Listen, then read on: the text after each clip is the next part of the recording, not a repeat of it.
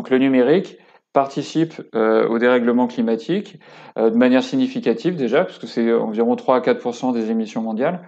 Euh, on, se dit que oh, tiens c'est pas énorme 3-4%, mais sauf que euh, euh, c'est 3-4% qui s'ajoutent à euh, les petits bouts de tous les autres secteurs. Donc en fait 3-4% c'est très très significatif.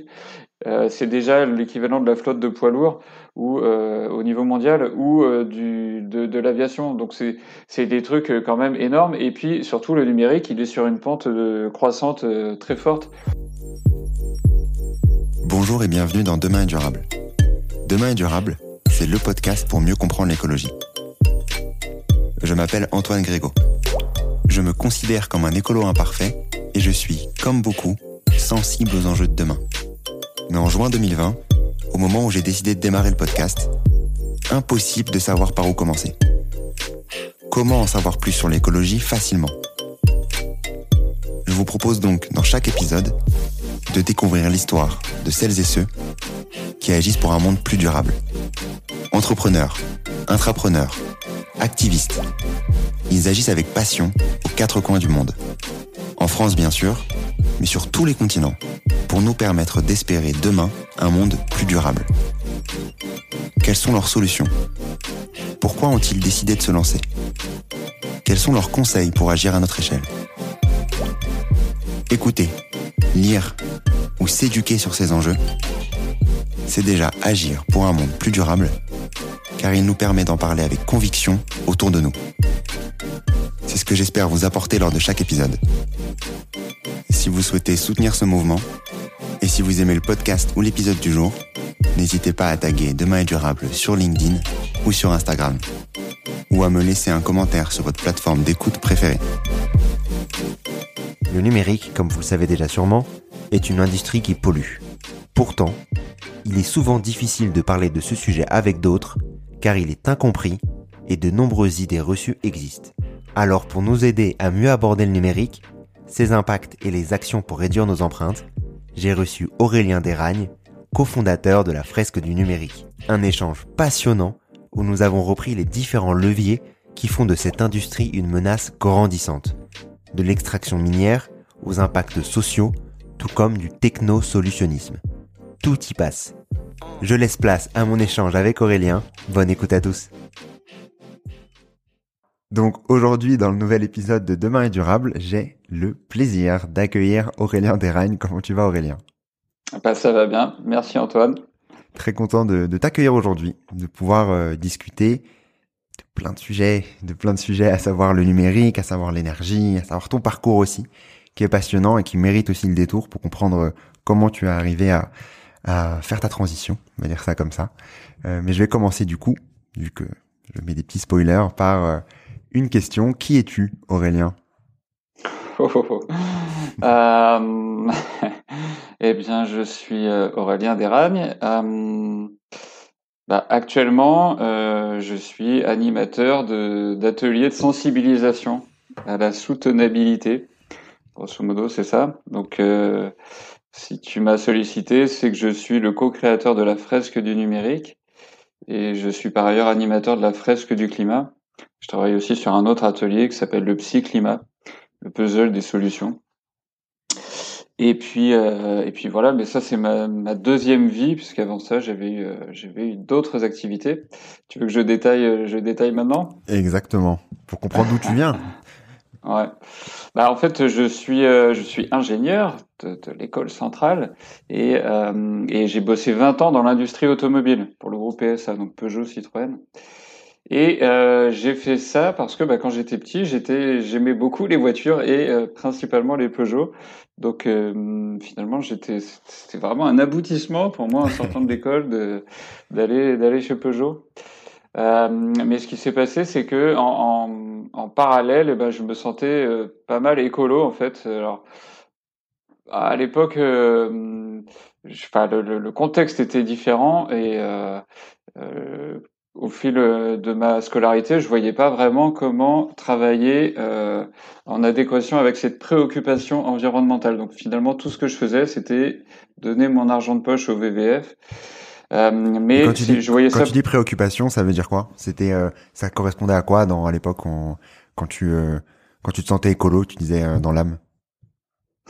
Bah, c'était euh, c'était pas du tout en lien avec l'énergie et le climat, euh, vraiment pas, parce que bah, j'avais pas accédé à ces infos-là encore à l'époque, et je pense qu'elles circulaient relativement peu, quoi, en fait.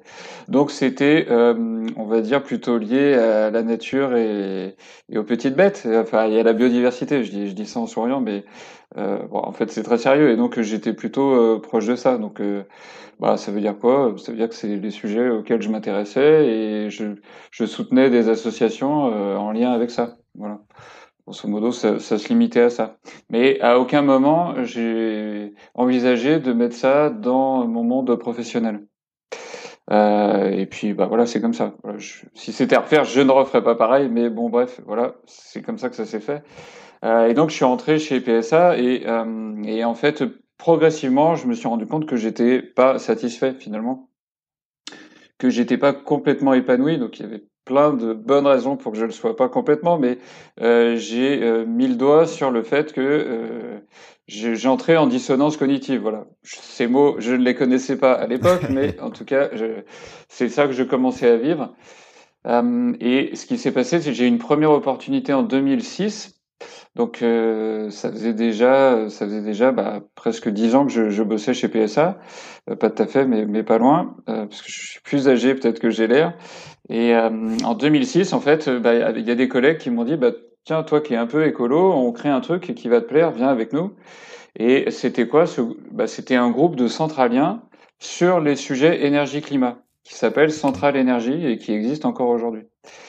Euh, et l'objectif de ce groupe, bah, c'était de partager des infos sur euh, euh, l'énergie et le climat et sur la transition énergétique.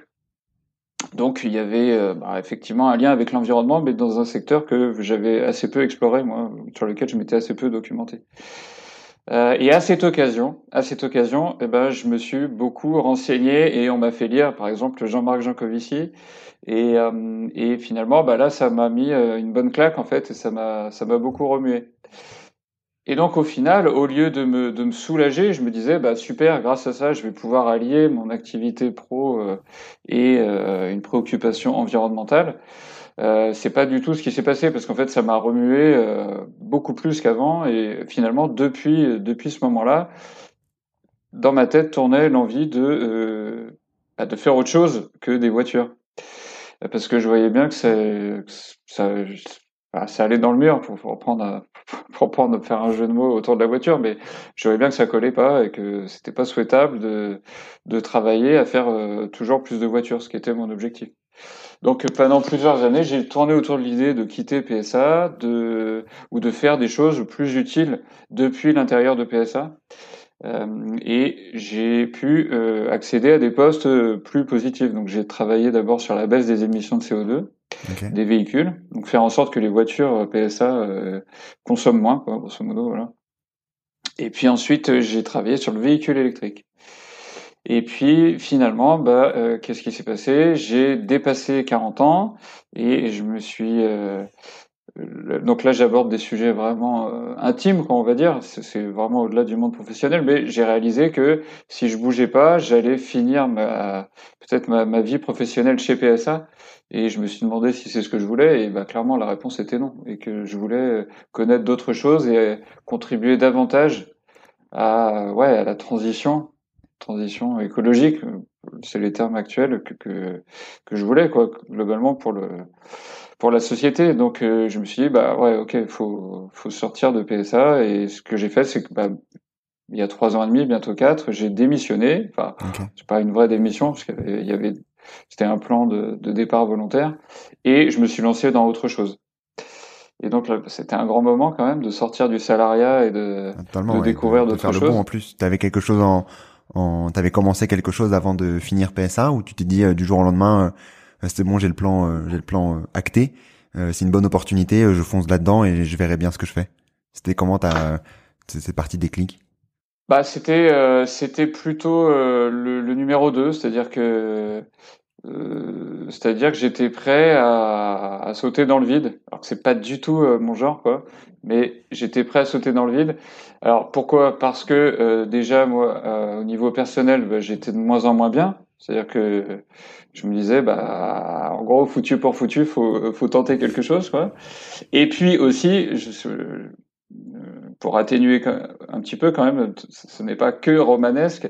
Euh, c'est juste qu'en allant me renseigner sur les possibilités de départ chez PSA, j'ai découvert à l'époque qu'il y avait un, un, plan avec beaucoup d'aides pour partir et que finalement euh, j'avais une énorme sécurité. Enfin, l'énorme sécurité, c'était euh, c'est plusieurs, c'était cinq mois, je crois, avant ensuite de pouvoir prétendre au chômage. Donc euh, plus des formations payées et voilà.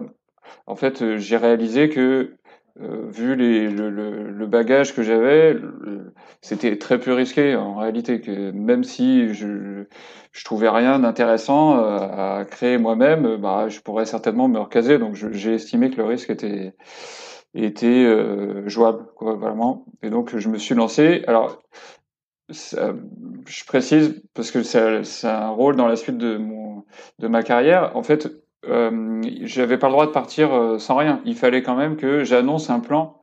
Euh, voilà, tu, je pouvais pas juste dire, bah les gars, je pars et aidez-moi en me payant euh, cinq mois. Non, ça c'est pas possible. Donc il fallait quand même avoir un plan et dire, bah je voilà ce que mon projet de reconversion professionnelle. Et moi, je m'étais dit, je vais faire des sites web.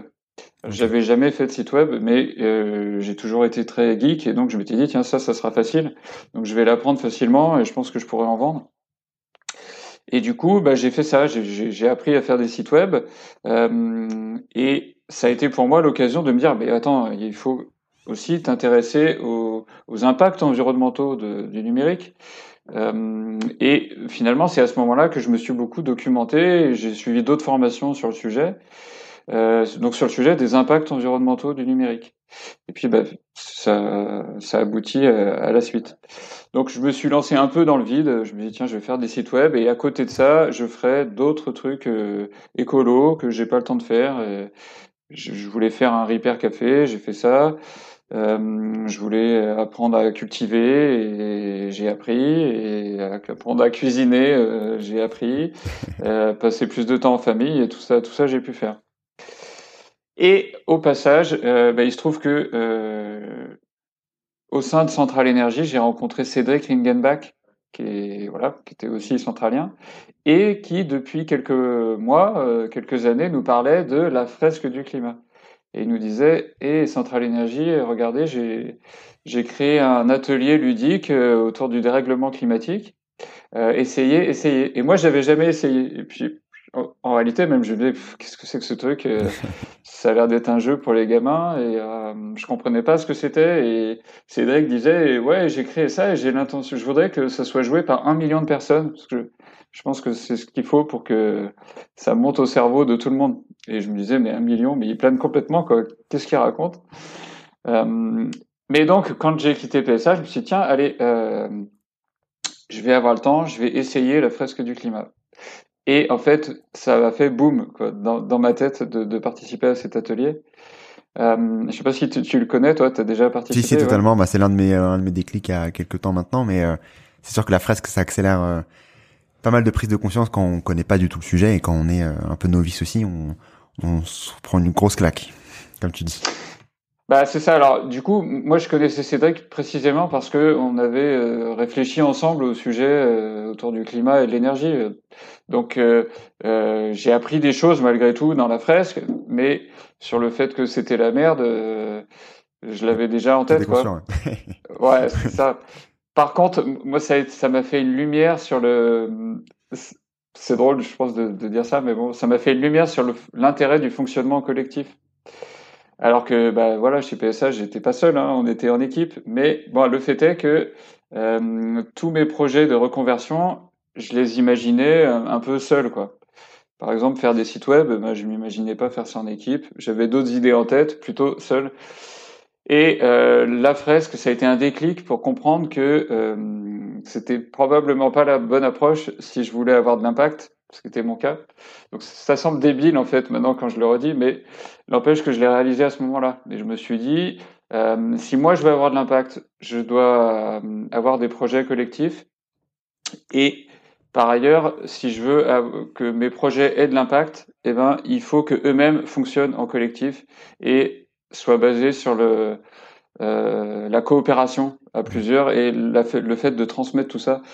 Et waouh, ça, ça m'a, ouais, ça m'a beaucoup euh, changé euh, pour le, reste de ma vie, parce que à partir de ce moment-là, bah, bah, qu'est-ce qui s'est passé? Je suis devenu animateur de la fresque du climat, j'en ai fait plein. Euh, j'ai rencontré Yvain Mouneux, on a décidé de créer la fresque du numérique, et tout, le reste de ma vie tourne autour de ça, clairement. Mais ça m'a aussi transformé humainement parce que du coup j'ai approfondi des sujets de coopération, de relations interpersonnelles et de comment fonctionne l'être humain. Et donc euh, ça m'a beaucoup apporté et beaucoup beaucoup modifié quoi. Voilà. Le, le, la transition par la suite, c'est tu découvres la fraise du climat, en fait, tu deviens animateur, et à quel moment tu, tu te dis, oula, le numérique, il est pas assez euh, peut-être abordé dans la fresque du climat, euh, il faut faire un focus dessus parce que les gens sont pas assez euh, euh, connaissent pas assez le sujet. À quel moment tu décides de dire oula c'est il y a un gros euh, manque disons sur le numérique? Bah, c'est courant 2019 en fait, au fur, et à mesure des animations de fresques du climat que je faisais.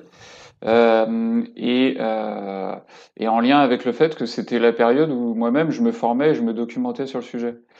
Euh, il y a plusieurs rapports qui sont sortis sur les impacts environnementaux du numérique en 2018 et 2019. Euh, et c'est à ce moment-là que ça commençait à être bien documenté, qu'il y avait des... Euh, bah, que ça n'allait pas, hein, pour faire court, et euh, que les impacts environnementaux, surtout, n'étaient pas forcément ceux qu'on avait en tête. Donc, il, il, est commencé à, on commençait à avoir beaucoup d'informations euh, très utile parce que euh, bah, jusque-là, euh, moi-même et je, beaucoup de monde euh, se disent euh, le numérique c'est génial, ça permet de ne pas couper des arbres, donc forcément c'est top. Quoi. On y va, on, on, on déploie ça à fond. Euh, donc je pense que c'est utile d'expliquer aux gens que c'est malheureusement pas du tout simple comme ça. Et en même temps, eh ben, il y avait beaucoup d'infos euh, euh, qui arrivaient, donc euh, qui, qui, étaient précieuses, quoi, et qui expliquaient que les impacts ne sont pas forcément là où on pense. et c'est pas c'est pas simple à comprendre. Donc, si je résume, il y avait des infos nouvelles, des infos utiles et des infos pas simples à comprendre que j'avais sous les mains, qu'on avait sous les mains avec Yvain. Et d'un autre côté, on avait un outil pédagogique euh, hyper efficace, qui est la fresque du climat, qui est justement hyper efficace pour passer des infos compliquées euh, de manière facile et en peu de temps, à plein de monde et euh, qui est en plus de ça conçu pour se diffuser largement, de manière exponentielle. Donc, bah, voilà, ça nous a pris, ça nous a pris un soir fin 2019, on va dire, bah, ah, bah, attends, mais pourquoi on marierait pas les deux en fait? Voilà.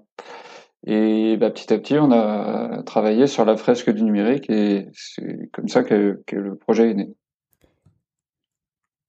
Je te propose pendant les, euh, les 20, 30 prochaines minutes, du coup, de se concentrer sur la partie numérique et de faire un simili, euh, simili fresque. Alors bien sûr, la fresque du numérique, ça dure, euh, comme la fresque du climat, j'imagine, trois heures, ça, dans ces eaux-là euh, deux heures et demie, trois heures, euh, avec euh, bien sûr des questions-réponses.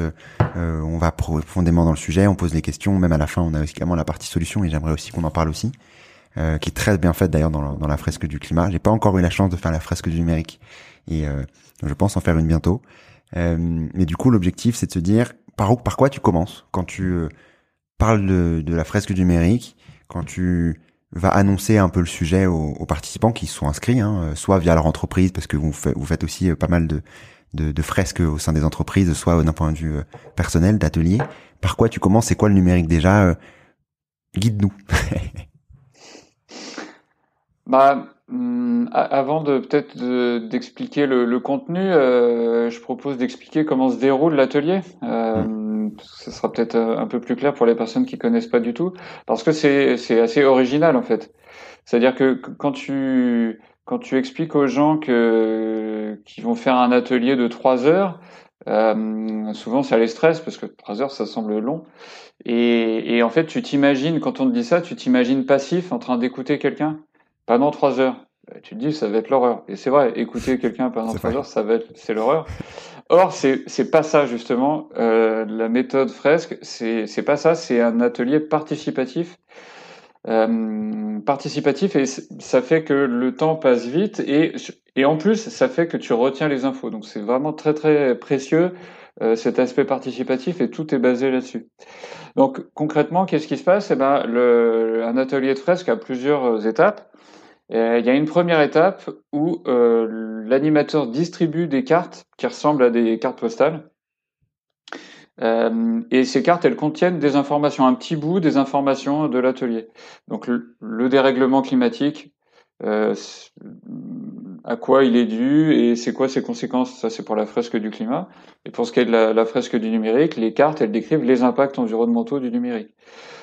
Pourquoi on utilise le numérique et finalement qu'est-ce que ça cause in fine quoi, comme impact environnementaux.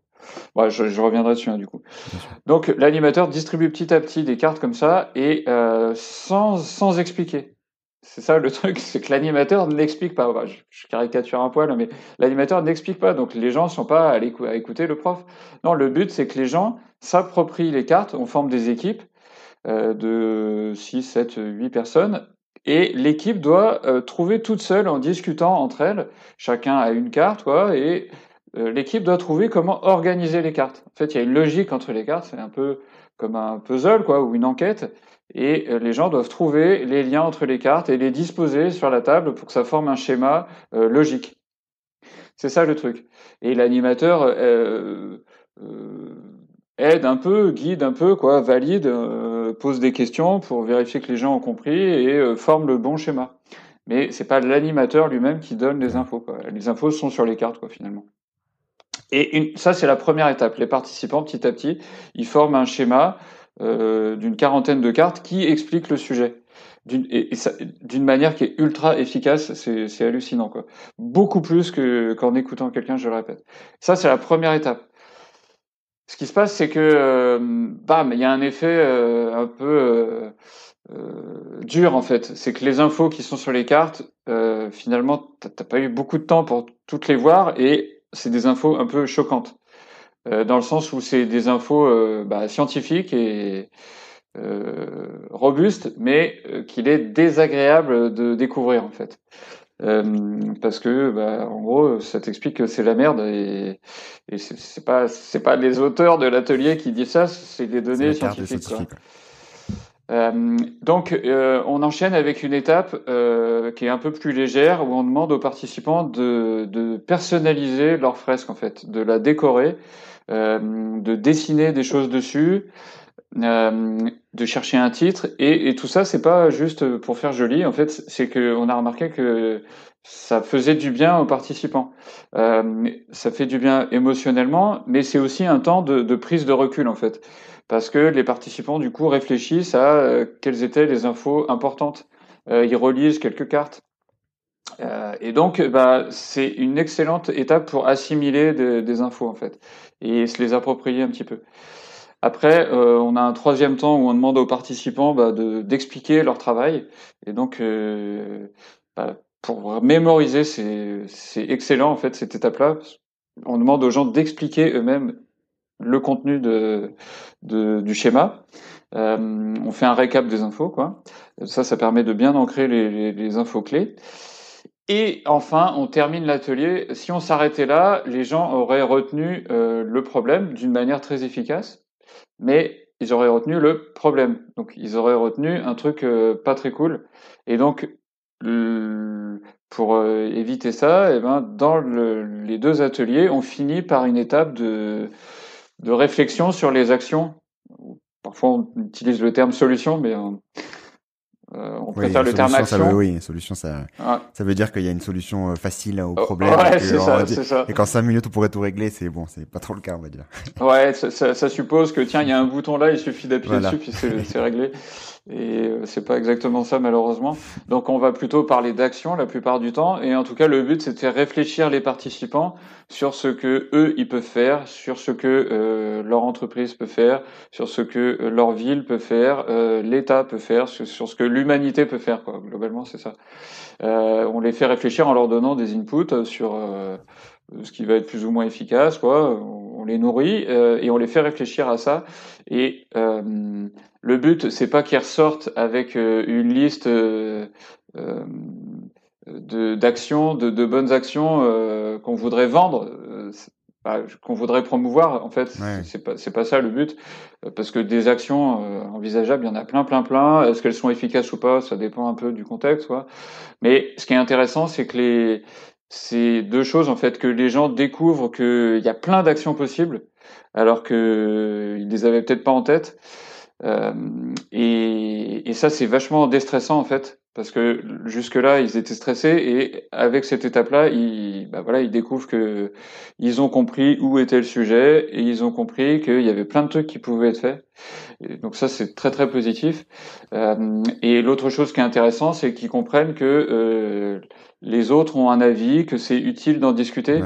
ça rejoint le côté euh, humain que j'évoquais tout à l'heure, mais pour moi c'est très très précieux ça, que que les gens comprennent que collectivement on est plus intelligent et que vraiment ça vaut le coup de débattre, d'échanger les idées, même si au début on n'est pas d'accord, même si à la fin d'ailleurs on n'est pas d'accord non plus, ça nourrit et ça fait avancer le schmilblick collectivement.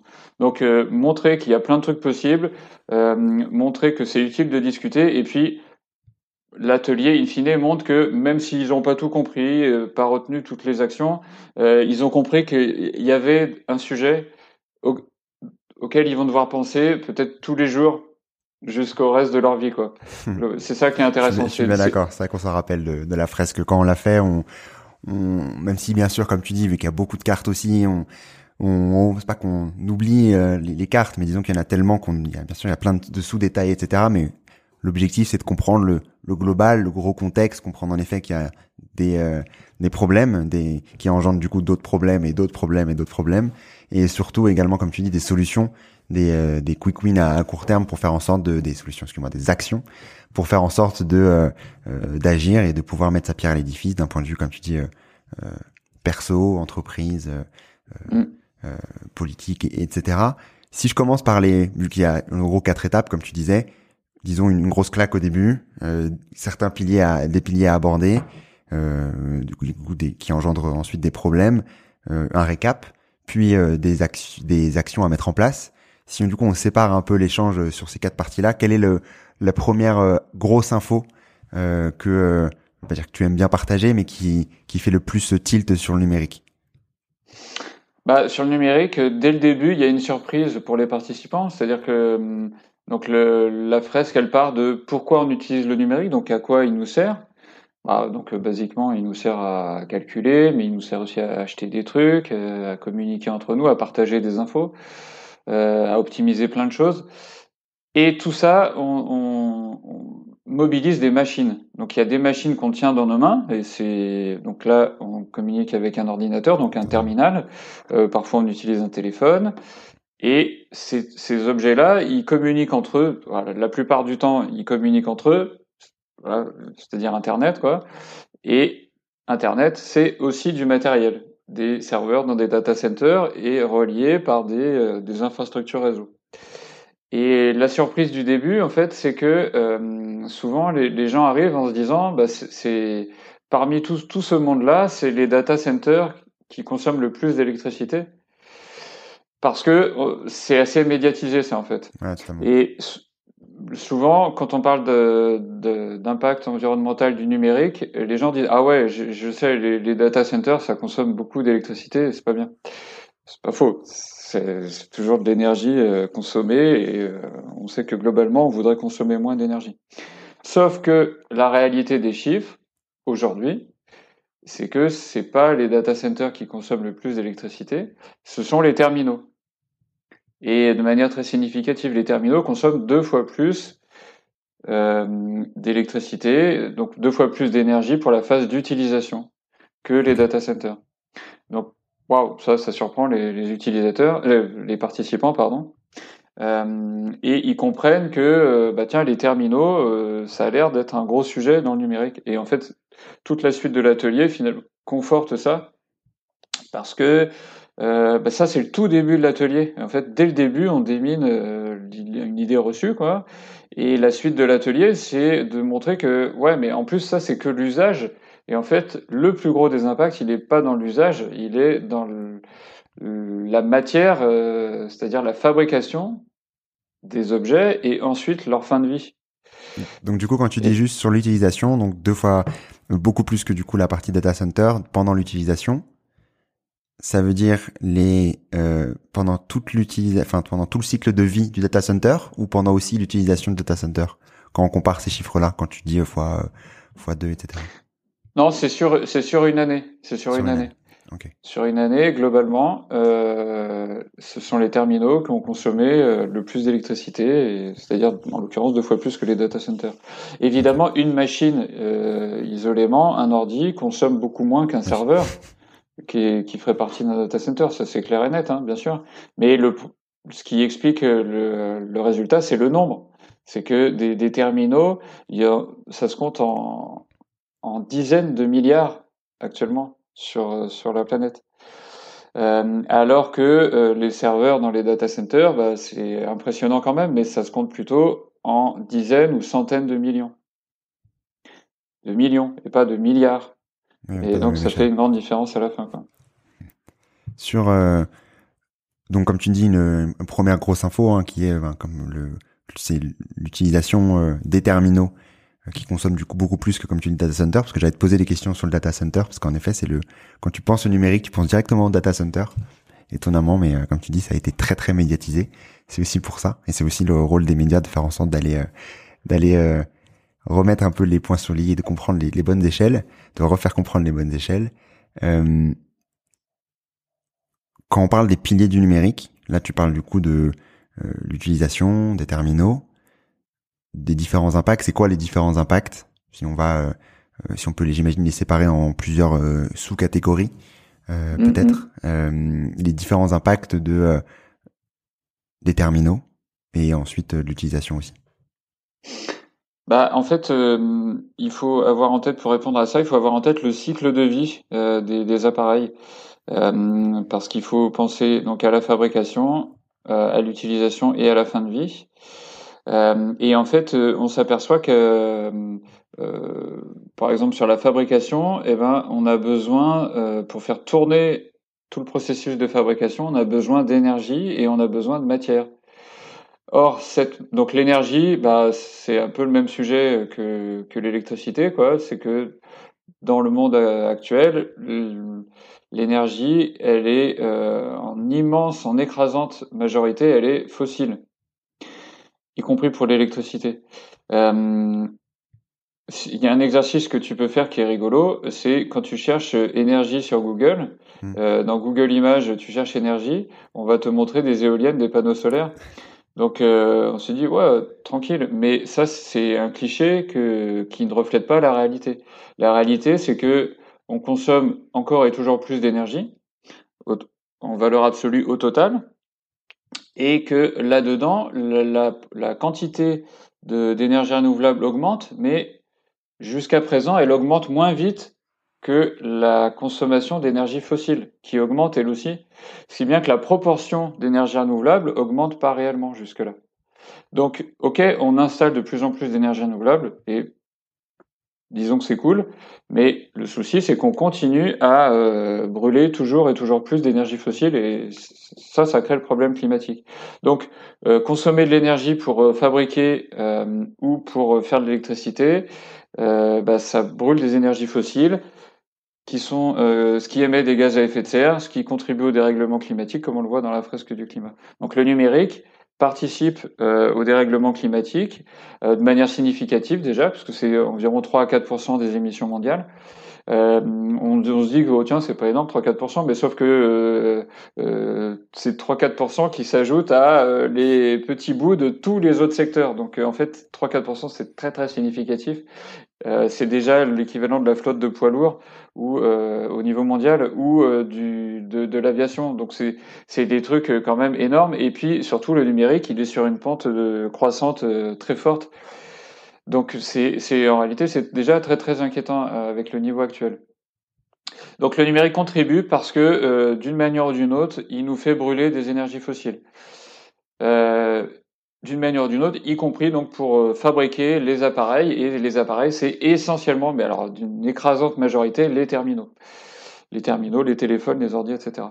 Pour fabriquer, on n'a pas besoin que d'énergie, on a aussi euh, besoin de matière et c'est beaucoup des métaux. Et donc euh, le numérique est responsable d'une grande activité minière, parce que tous ces métaux, on les achète pas euh, sur les rayons euh, d'un supermarché. Il faut faire beaucoup d'efforts euh, d'extraction minière. Donc il n'y a pas que pour le numérique, hein, bien sûr qu'on fait ça, mais enfin le numérique est une belle illustration du fait que les matériaux n'arrivent pas comme par magie. Et dans l'atelier de fresque du numérique, du coup, on met le doigt, on, on creuse si je puis dire. Euh, en tout cas, on aborde le sujet de l'extraction minière et de ses impacts. Or, ces impacts environnementaux sont énormes. C'est-à-dire pour extraire, euh, euh, il faut de l'énergie, mais en plus de ça, il y a beaucoup d'impacts de, type pollution. pollution au sens, je souille de l'eau, je souille des terres en y, introduisant des, éléments toxiques, des éléments qui détruisent la vie, quoi. Tout Comment ça se passe exactement, du coup, une, une extraction minière? Qu'est-ce qu'on va, quel type de métaux on va aller extraire, même si on en a fait pas mal, euh, pas mal à citer, et, euh, et comment ça se passe concrètement? Bah, euh, j'ai envie de parler des terres rares, non pas pour pour dire que c'est le sujet, mais justement pour dire que ce n'est pas le sujet particulièrement. Je voudrais juste déminer ça tout de suite, c'est que il y a différents types de métaux dans un objet numérique, dont du cuivre. Et quand je parle de cuivre, euh, je suis sûr que tout le monde se dit oh, bah, c'est gentil le cuivre, il euh, n'y a pas de problème. Mais en fait, y, compris pour le cuivre, il y a beaucoup d'impacts environnementaux. Et vu qu'il y a beaucoup de cuivre dans les objets numériques, euh, finalement, c'est le cuivre qui, qui probablement présente le plus d'impacts environnementaux. Donc qu'est-ce qui se passe si je veux du cuivre? Bah, Je vais pas trouver des boulettes de cuivre dans le sol.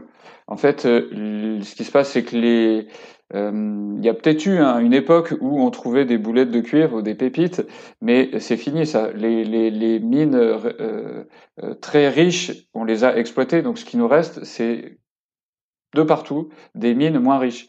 Donc ça veut dire quoi? Ça veut dire que pour obtenir un kilo de cuivre, à l'heure actuelle, il faut creuser la croûte terrestre d'environ 200 kilos. Il faut que je, je, creuse 200 kilos aux endroits les plus propices, hein, 150 à 200 kilos. Et là-dedans, je vais trouver l'équivalent d'un kilo de cuivre, mais par, euh, je sais pas, par petite miette, quoi, par petit morceau. Donc la, question, déjà, on voit que pour prendre 200 kilos, en fait, bah, c'est du boulot, quoi. Voilà, hmm. il faut des machines, etc. Mais après, l'aspect pollution introduit euh, à l'étape où je vais purifier ces 200 kilos pour en sortir mon kilo de cuivre c'est que ben, je vais euh, passer ça au tamis, en gros, ça, ça suffit pas. Et donc, on utilise des, des solvants, des, des, produits chimiques, euh, de l'eau, mais qu'on souille pour petit à petit purifier tout ça, raffiner, quoi, et in fine, obtenir de la matière qu'on pourra transformer en cuivre euh, de manière suffisamment concentrée, suffisamment riche. Et donc c'est pour ça que l'extraction minière fait beaucoup de dégâts, fait beaucoup de dégâts parce que euh, comme euh, les concentrations sont de plus en plus faibles, et eh ben les surfaces des mines sont de plus en plus élevées, les déchets d'extraction sont de plus en plus nombreux et les, les pollutions de l'eau ou des sols, des sols autour des mines sont de plus en plus nombreuses. Et du coup, il y a des gros impacts qui sont pas climatiques, qui sont qui sont sur d'autres sujets, plutôt sur le sujet pollution. Quoi. Euh, sur, sur, cette partie pollution, euh, tu, du coup, la position, elle est majoritairement pour ce sujet-là, en tout cas, hein, bien entendu, majoritairement locale. C'est-à-dire que tout se fait un peu sur place, euh, avec euh, l'utilisation de, comme tu dis, de produits chimiques, d'eau, etc., qui sont ensuite déversés, j'imagine, dans les dans les nappes phréatiques, dans les, les rivières, etc. C'est ça Exactement, exactement. Donc il y a des impacts environnementaux, exactement comme ce que tu viens d'écrire, des impacts sociaux aussi, euh, parce que bah, localement, le, la vie sociale est détruite en fait à chaque fois qu'une une, une, mine s'implante. Euh, bon, on fait quasiment pas bosser les gens du coin, euh, on leur prend la surface, mais ils sont pas forcément impliqués. Il y a des les gens qui viennent, c'est pas pour s'installer, quoi, c'est pour travailler dans la mine. Donc la, la, la, vie sociale est détruite et parfois, bah, on fait travailler. Les conditions de travail, disons, sont pas normales. Les conditions de sécurité sont pas là. On fait travailler des enfants. Il y a du travail forcé ou les deux etc., etc. Donc l'activité minière en elle-même, c'est une grande source de, de nuisance, quoi, on va dire, d'impact environnemental et d'impact social aussi, d'impact social et éthique. Donc ça, c'est pour toute la partie fabrication et c'est en train d'augmenter de, manière exponentielle parce que, les, comme j'ai expliqué, les matières qu'on exploite, elles sont de plus en plus difficiles à, trouver. Et donc, bah, ça veut dire que les les impacts environnementaux, les efforts qu'on doit faire pour extraire sont de plus en plus grands. Or, on veut extraire de, une quantité exponentielle aussi, en croissance exponentielle de matière. Euh, euh, on voit des, des, des, projections pour le futur de tiens, euh, ça représente quoi tout le cuivre qu'on voudrait pour si on voulait que toutes les voitures soient électriques et si on voulait faire tout le numérique qu'on envisage, bah, il y a des projections de malades, alors que j'ai pas précisément en tête, mais qui nous disent que euh, bah, dans les 20 prochaines années, il faudrait extraire autant de métal que tout ce que l'humanité a déjà euh, extrait. Des ordres de grandeur comme ça qui, qui montrent qu'on est dans une, qu'on voudrait euh, avoir une extraction en croissance permanente sans fin, quoi. Or ça, bah, ça, ça marche pas parce que à l'inverse, les métaux, bah, les, la terre qu'on exploite, elle contient de moins en moins de de, de, de métal. Alors c'est pas exactement le bon terme, hein, mais enfin en tout cas, la matière elle est de plus en plus difficile à trouver et du coup les impacts environnementaux augmentent. Donc euh, il y a un moment où on va se dire, ok, si pour obtenir un kilo de cuivre il faut euh, raser l'équivalent de l'île de France. Euh, est-ce que ça vaut le coup quoi? Voilà. Est-ce que c'est est-ce que c'est dans nos moyens? En fait Voilà, c'est ça. Il y a, y a, un problème économique, mais il y a aussi un problème euh, environnemental qui, qui sur lequel on va buter et qu'on commence sur lequel on commence à buter quoi.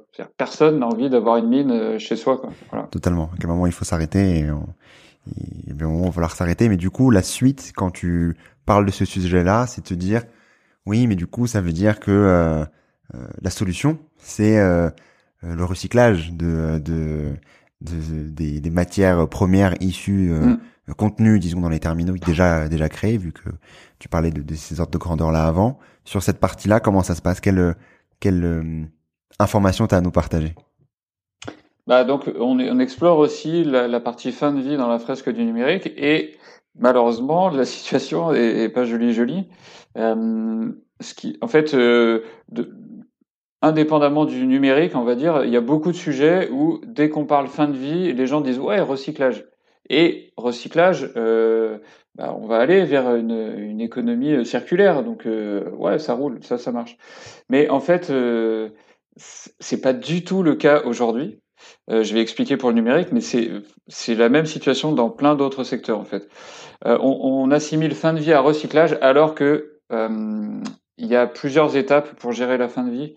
Il n'y a pas que le recyclage. Recyclage, ça veut dire, tiens, je récupère un déchet, est-ce que je suis capable de récupérer la matière pour la remettre dans le cycle? C'est ça que ça veut dire. Ça, on n'est pas bon en fait dans le numérique. On n'est pas bon parce que c'est difficile de séparer les matières quand on récupère un objet numérique c'est difficile parce que, bah, en fait, on s'en rend assez bien compte. Hein. Si j'ai un téléphone comme ça, un téléphone comme ça, il contient une cinquantaine de métaux différents, alors que c'est un objet petit et que euh, il est constitué d'alliages, donc des, des matières qui ont été euh, mélangées entre elles. Donc, vouloir les séparer de manière à les réutiliser sur autre chose, c'est la galère. Et on ne sait pas faire. Donc, la situation aujourd'hui, c'est que on sait récupérer en ordre de grandeur environ 20% d'un objet numérique seulement. Donc, on voit bien que euh, vouloir tourner en boucle fermée par le recyclage, euh, bah, on peut peut-être améliorer, mais euh, c'est structurellement très difficile. Mais en plus de ça, il y a une autre difficulté, c'est que avant de pouvoir recycler quoi que ce soit, il faut collecter le déchet. Il faut l'avoir entre les mains, en fait. Et là aussi, on n'est pas bon. Au niveau mondial, on ne collecte qu'environ 20% des déchets électroniques. Donc je viens de dire, quand on récupère un déchet électronique, on sait récupérer environ 20% de la matière. Mais les deux chiffres se cumulent en fait. Aujourd'hui, la, situation aujourd'hui, c'est qu'on est capable de récupérer 20% de 20% qui sont collectés. Donc la situation actuelle, c'est qu'on récupère quelques pourcents de la matière du numérique. Et c'est pas parce qu'on veut pas, c'est parce que euh, on n'arrive pas à faire beaucoup mieux aujourd'hui. Donc probablement qu'on peut optimiser, mais euh, structurellement, c'est, euh, je pense, quasiment impossible de récupérer toute la matière de tous les objets numériques. Donc, euh, on peut probablement atténuer la pression sur l'extraction en faisant mieux, mais ça va être super limité. Sans compter que tous ces raisonnements d'économie circulaire, ils, ne peuvent fonctionner que si on est à volume constant. C'est-à-dire que il y a une année, je produis euh, 100 smartphones, mettons. Et eh ben, ok, si je récupère tout, je vais pouvoir euh, faire de quoi? Peut-être 100 autres smartphones euh, 5 ans plus tard. Mais on est dans un monde en croissance, enfin qui veut être en croissance. Donc si en année 1, j'ai fabriqué 100 smartphones, Hmm, bah, si c'est le cas d'Apple, il n'y a aucune chance qu'Apple se dise euh, dix ans plus tard, je veux toujours fabriquer son smartphone. Bah non, s'ils font ça, ils passent pour des gros nazes. Donc euh, leur objectif, c'est pas de fabriquer 100 smartphones euh, 5 ans plus, ou 10 ans plus tard, c'est d'en fabriquer 500. Donc même si tu as récupéré de quoi fabriquer 100 smartphones, eh ben tu en as 400 de, de plus à fabriquer. Donc ça marche pas. Ça marche pas en fait. Ça peut euh, atténuer, mais clairement c'est extrêmement insuffisant dans un monde qui veut croître matériellement. C'est ça le truc. Sur les, donc, euh, ouais, du coup sur les sur les différents piliers, donc tu as abordé l'énergie. Donc on a, on consomme beaucoup d'énergie euh, via euh, la création des des, des devices, des, des terminaux, leur utilisation plus qu'un qu'un data center, que les data centers comme tu disais, c'est pas les, mêmes échelles, milliards vs, vs mm. centaines de millions, enfin centaines de milliards vs centaines de millions.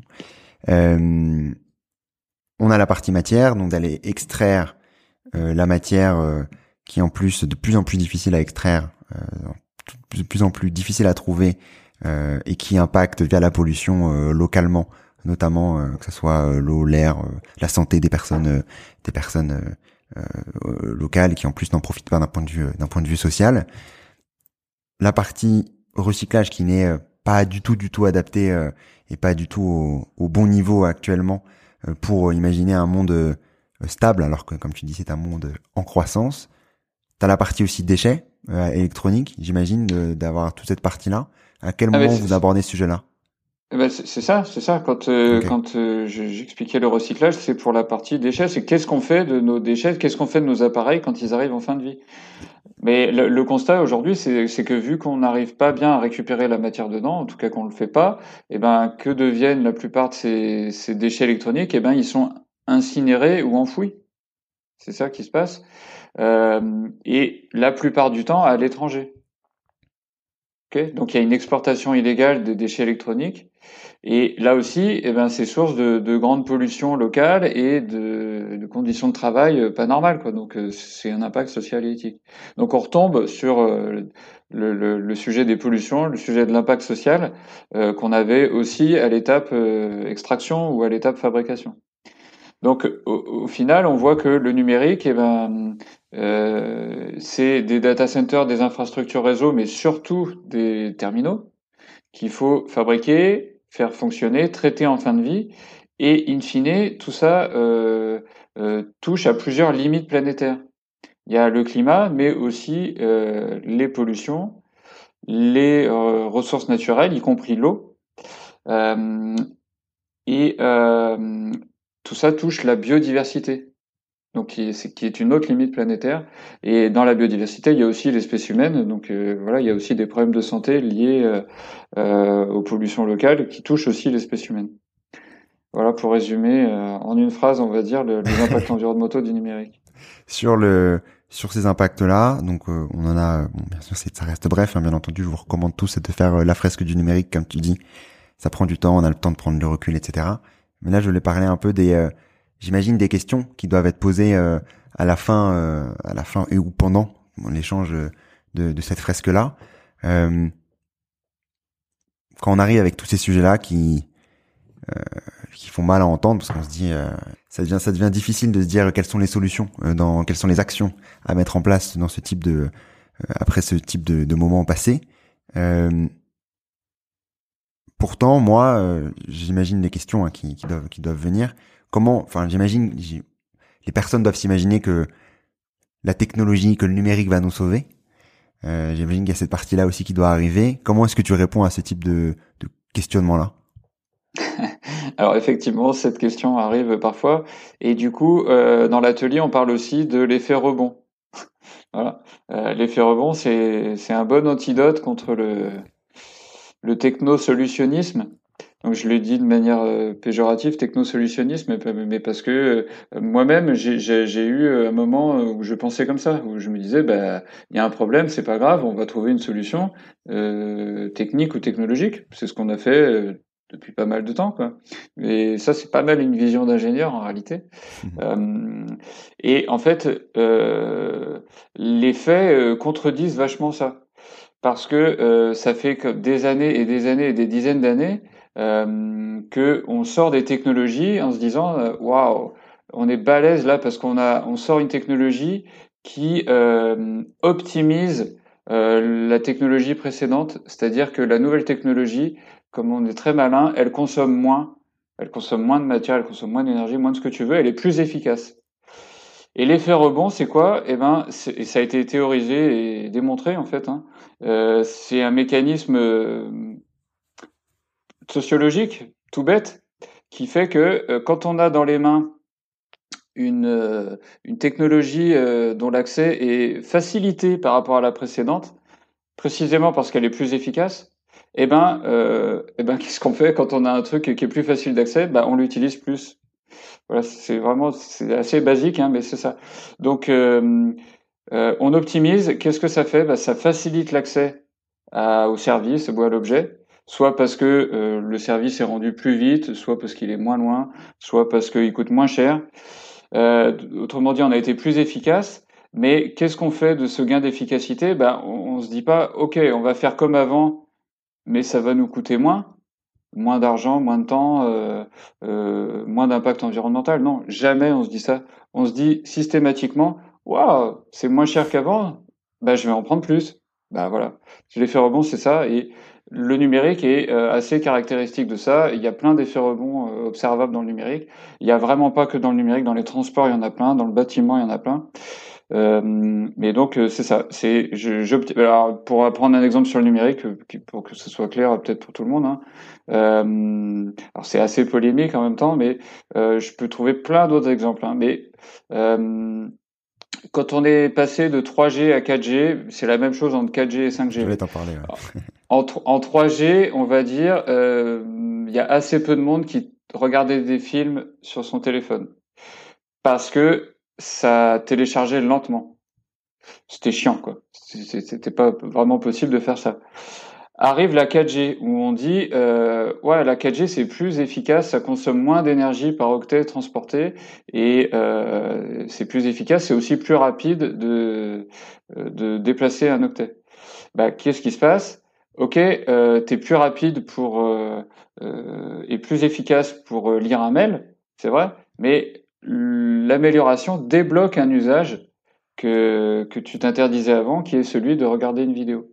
Et la 5G, c'est exactement pareil, sauf que la 5G, là, on est vraiment dans la, je sais pas, dans le euh, l'aveuglement, quoi. C'est que on met en avant on dit que la 5G, on l'a créée pour améliorer l'efficacité euh, énergétique. C'est-à-dire qu'on se leurre vraiment en se disant, grâce à la 5G, on va consommer moins.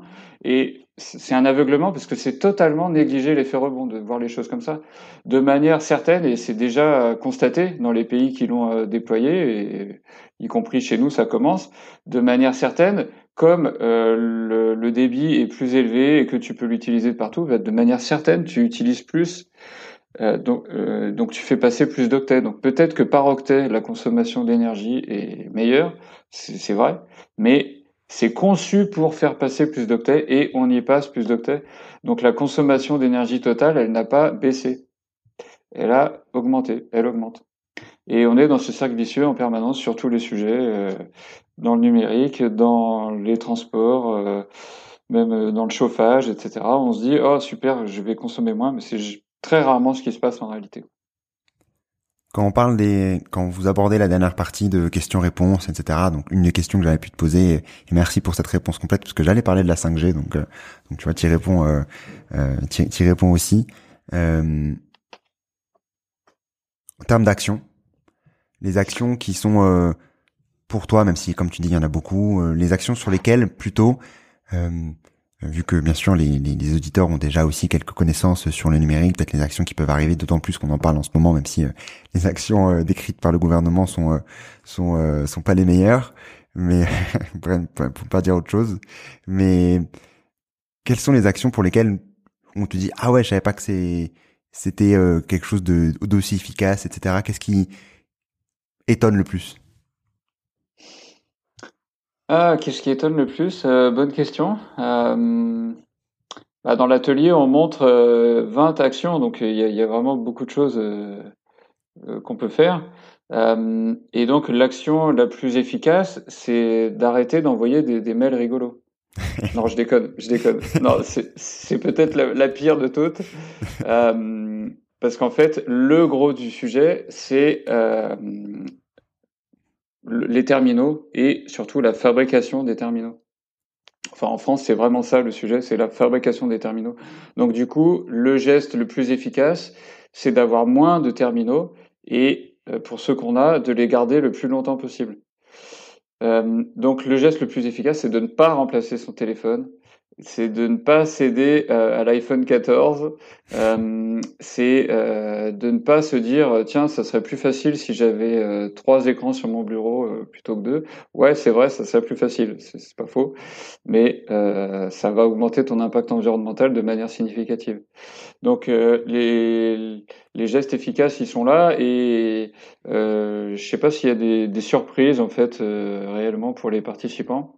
Euh, sur cette phase d'action. J'ai pas l'impression, parce qu'une fois que tu as compris le message de la fresque, euh, ça fait tilt en fait. Quand tu vois les, les propositions d'action, tu dis bah oui, oui, effectivement. Après, il y en a qui sont plus ou moins durs à mettre en place. Hein. On, a, on, suggère des actions de dénumérisation euh, qui consistent à, à envisager, euh, à envisager la vie euh, sans numérique. Euh, pas forcément partout sans numérique, mais le numérique au juste nécessaire. Parfois, on dit remettre le numérique à, sa place.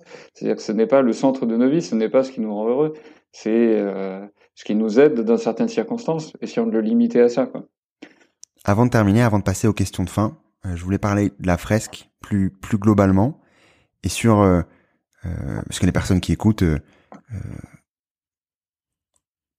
ont peut-être déjà fait une fresque, on, vont peut-être faire des fresques aussi dans le futur, mais moi je voulais parler de la fresque dans le sens pour sensibiliser la masse, les conseils que tu peux avoir. Parce que bien sûr, moi je conseille à tout le monde d'aller faire des fresques du climat, de faire des fresques du numérique. Euh, euh je sais qu'il y en a d'autres fresques de l'océan, je crois, qui existent aussi. Ouais, euh, il y a beaucoup, il y a beaucoup, biodiversité. il y en a plein, plein, plein. Il y en a plein, plein, plein, et elles, je pense qu'elles sont, je suis persuadé qu'elles sont toutes euh, ultra impactantes. Mais comme tu dis, t'as le petit truc au début de bah là c'est trois heures. Euh, enfin, il y a peu de gens, malheureusement, même si bien sûr il y en a de plus en plus, hein, euh, qui ont euh, tout le monde a le temps pour passer trois heures à faire ce, ce type d'atelier, de, bien sûr entendu. Mais les gens se, se, ferment aussi là-dessus.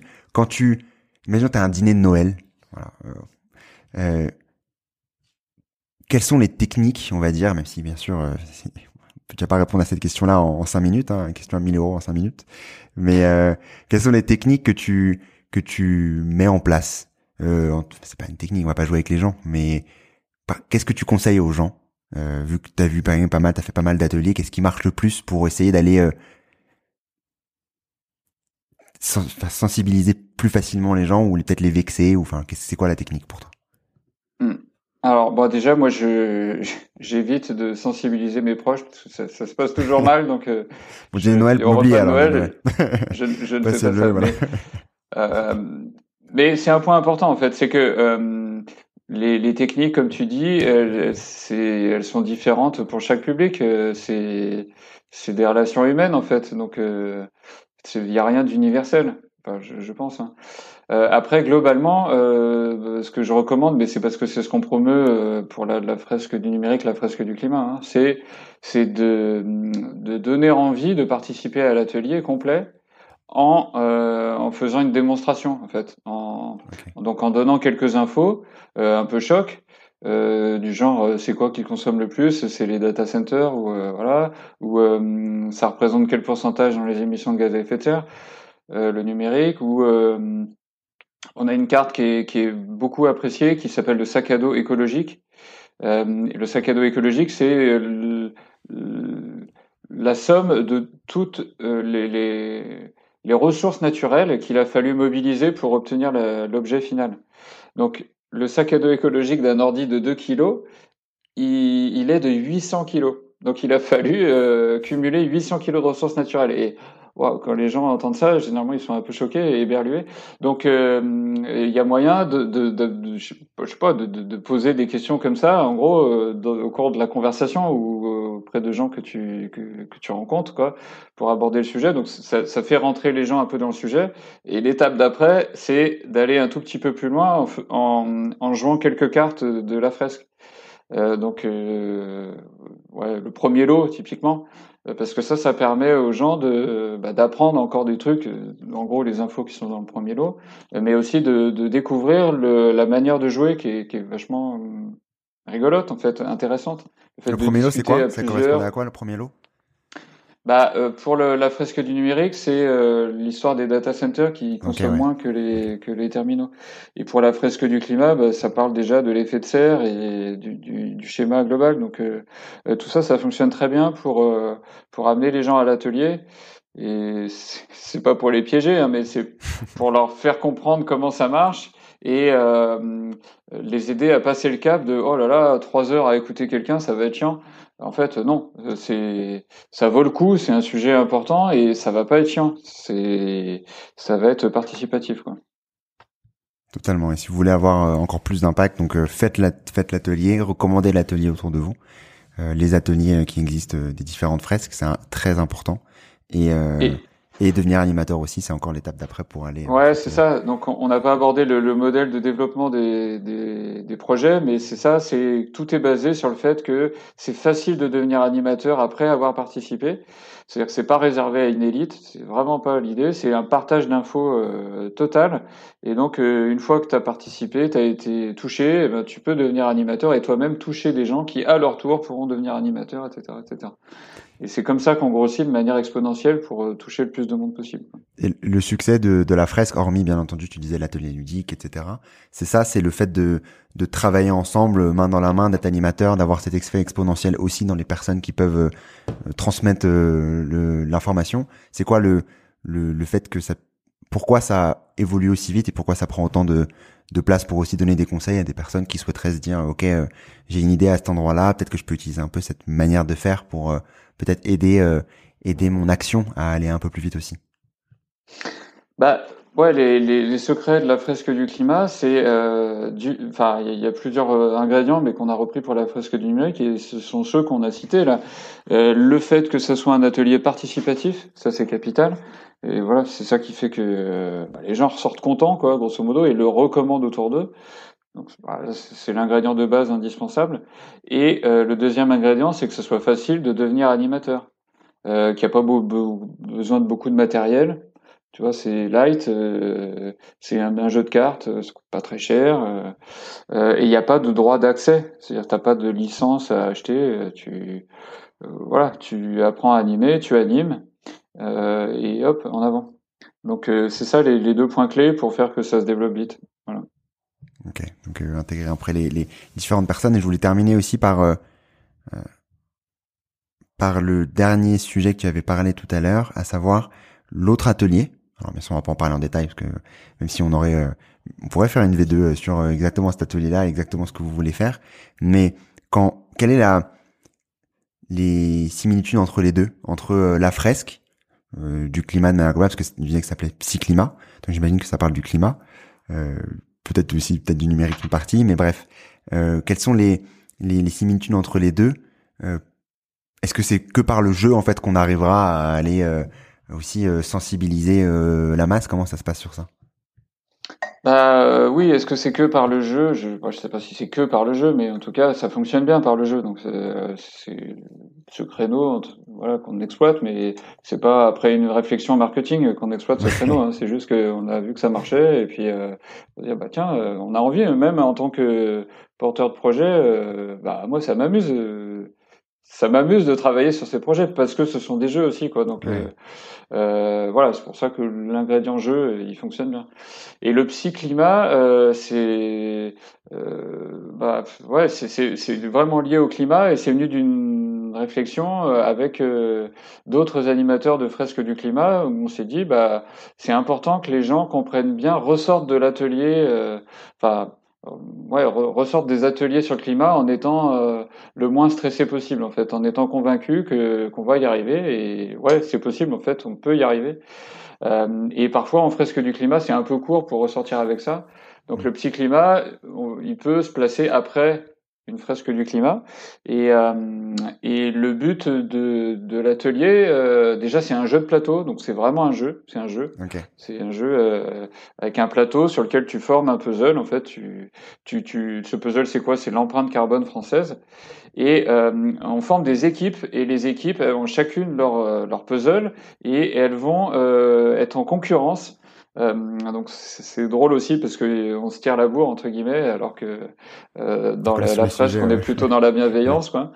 Euh, mais donc on joue autour de ça en fait et les équipes vont être en compétition pour choisir des actions les plus pertinentes pour baisser l'empreinte l'empreinte carbone. Sauf que toute l'astuce c'est que on leur propose une liste d'actions et elles ne peuvent pas tout choisir parce qu'elles ont un budget à gérer, elles peuvent pas, euh, c'est trop facile. On a une capacité de changement limitée, on n'a pas le temps de tout faire, on n'a pas l'argent de tout faire, donc ce budget il représente ça. On les force à choisir certaines actions seulement, et surtout, au moment où elles choisissent, elles ne connaissent pas l'efficacité de leurs actions, donc elles doivent euh, anticiper et elles le découvrent seulement après. Et c'est ça qui fait la pédagogie en fait, c'est que elles sont à fond, les personnes sont à fond, immergées dans le jeu, euh, sont toutes excitées d'être en compète avec les autres. Euh, mais au passage, ça les force à se demander euh, vraiment euh, est-ce que ça va être payant? Et, euh, et en découvrant l'efficacité des actions, c'est là qu'elles peuvent faire baisser leur leur empreinte et du coup elles mémorisent bien que les trucs étaient efficaces ou pas. Quoi. il est disponible en ligne?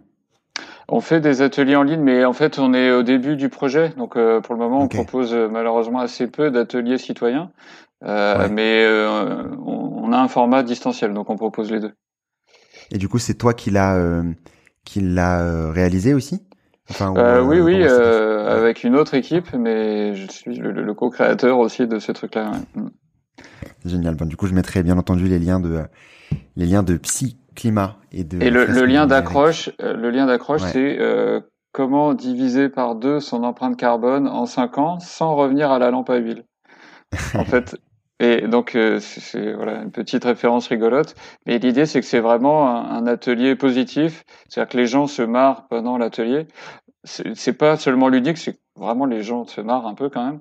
Et, euh, et surtout ils repartent convaincus que c'est possible, qu'on peut y arriver ce dont je suis convaincu, pour peu qu'on s'en donne la peine. Quoi.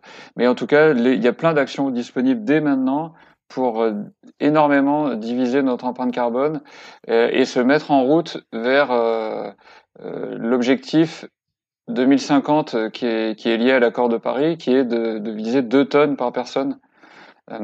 et ça, à l'heure actuelle, c'est chaud d'y arriver. Si il euh, y, a, y, a, assez peu de Français qui y sont aujourd'hui, parce que y arriver aujourd'hui c'est chaud. Par contre, se mettre en route pour ça, vraiment c'est faisable et le psy-climat montre ça. Quoi. Je vais terminer par les questions de fin, Aurélien, euh, sur, ces, bonnes paroles qui en effet euh, sont importantes. Des, euh, si vous voulez diviser par deux, allez-y, je vous conseille vraiment de, de faire le psy-climat. Ça m'a l'air, euh, moi ça me donne vraiment envie. Là. je suis frustré d'être à Madagascar. Faites-le bien en ligne là, que je puisse que je puisse voir ça. Bref, les trois questions de fin, euh, Aurélien. Euh, en commençant par, euh, est-ce que tu as un contenu à nous partager qui t'a marqué récemment? Oui, alors je suis en train de lire un ouvrage assez extraordinaire. Bah, c'est un ouvrage plutôt scientifique, mais qui est vraiment intéressant, qui s'appelle Reinventing Organizations de Frédéric Laloux. Je ne sais pas si j'ai le bon accent anglais. Euh, Frédéric Laloux est, français, mais il a écrit le livre en anglais et même en français, le livre est resté en anglais. Donc Reinventing Organizations. Et en fait, ça parle de d'horizontalité et de gouvernance partagée.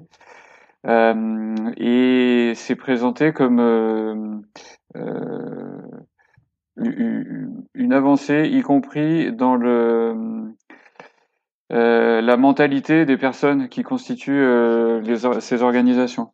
Donc, euh, difficile de résumer ça rapidement, mais c'est un ouvrage que, que je recommande et ça correspond à, à un mode de gouvernance partagé qu'on met en place pour la fresque du numérique, qui est aussi euh, partiellement en place pour la fresque du climat et qu'on met en place pour le psy-climat. Et pour la faire courte, c'est aussi c'est la même histoire que l'intelligence collective finalement qu'on utilise dans les ateliers. C'est que euh, c'est bête, mais on est plus intelligent à plusieurs cerveaux qu'à un seul. Et ça, tout le monde est d'accord pour le dire. Mais la question c'est ok, mais comment on fonctionne euh, sans qu'il y ait de chef, quoi, sans que sans qu'il y ait une structure hiérarchique pyramidale. Et bah il y a des techniques pour ça, voilà. Euh, et le livre de Frédéric Laloux euh, présente tout ça très bien. En fait, le livre de Frédéric Laloux, il présente des entreprises qui le font déjà. certaines sont petites, mais certaines sont très grosses, plusieurs milliers, plusieurs dizaines de milliers de salariés. Et ça fonctionne et ça libère toute toute l'intelligence de tous les salariés.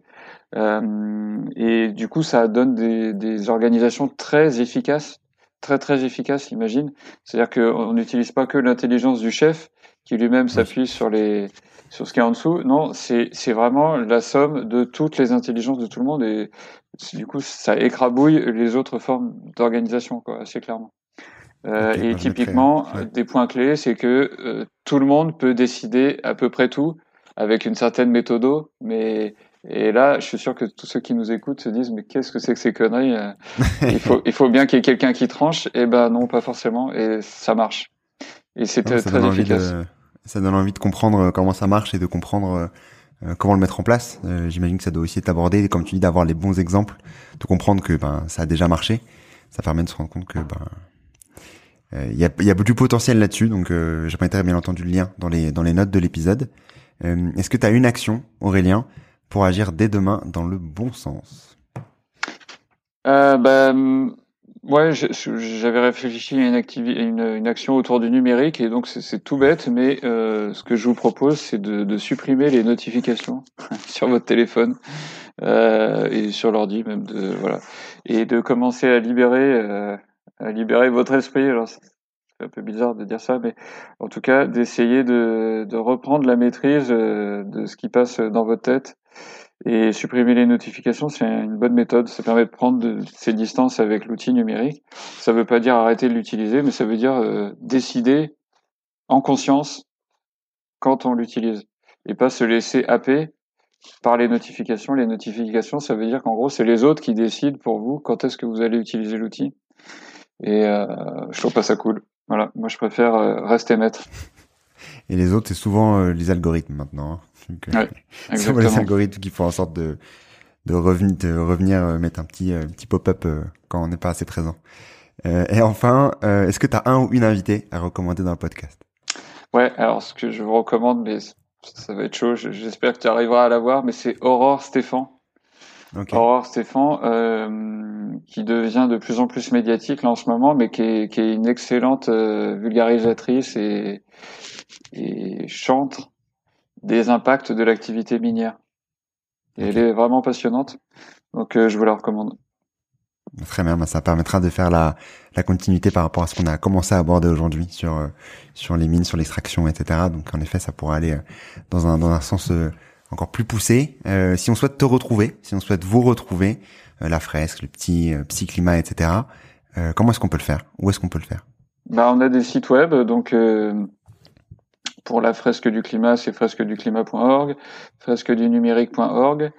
Et Psyclimat, on est en train d'avoir un site web, donc euh, pour le moment, je peux donner un lien. En fait, on a une page sur billet web, mais c'est assez rudimentaire. Ok, ça marche. je mettrai tous les liens dans euh, les liens sont présents dans les dans les notes de l'épisode. Merci beaucoup Aurélien pour ton temps aujourd'hui. Eh ben je t'en prie. Merci Antoine, merci à tous. À bientôt. Tout d'abord, bravo d'être arrivé jusque là et j'espère que l'épisode t'a plu. Si c'est le cas, commence par envoyer l'épisode à une de tes connaissances afin de les aider à accélérer leur compréhension et leur transition vers un monde plus durable. Et pour dupliquer encore plus ton impact, laisse un commentaire sur ta plateforme d'écoute préférée. C'est ce qui permettra à d'autres de découvrir le podcast. À très vite.